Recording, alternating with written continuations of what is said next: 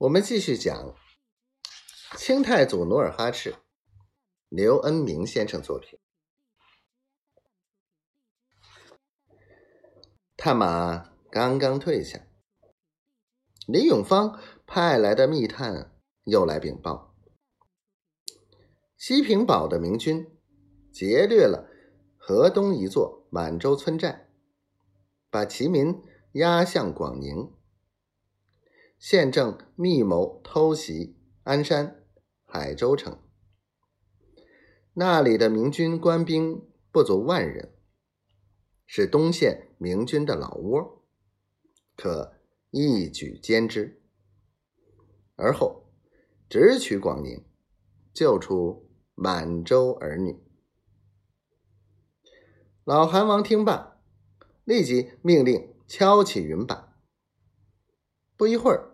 跑兵比赛的男儿分八旗集结完毕，韩王与诸大臣备了商议之后，命令他们火速回城，中午发兵攻取西平堡，直捣广明府。东北的正月依然寒风刺骨，八旗兵士骑在马上，并不觉得寒冷。因为他们一个个深信韩王谋士周密，出战必胜，所以一个个快马加鞭，心花怒放。翌日傍晚，老韩王率领的九万大军来到西平堡，将小小的堡垒团团围住，然后命神箭手将劝降书。射进城内。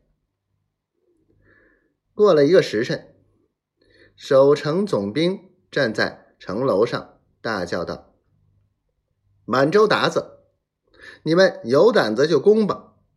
老子劝你一句，今晚若攻不下，明天我们援军一到，你们一个也跑不了。”老韩王冷笑一声，命令各旗。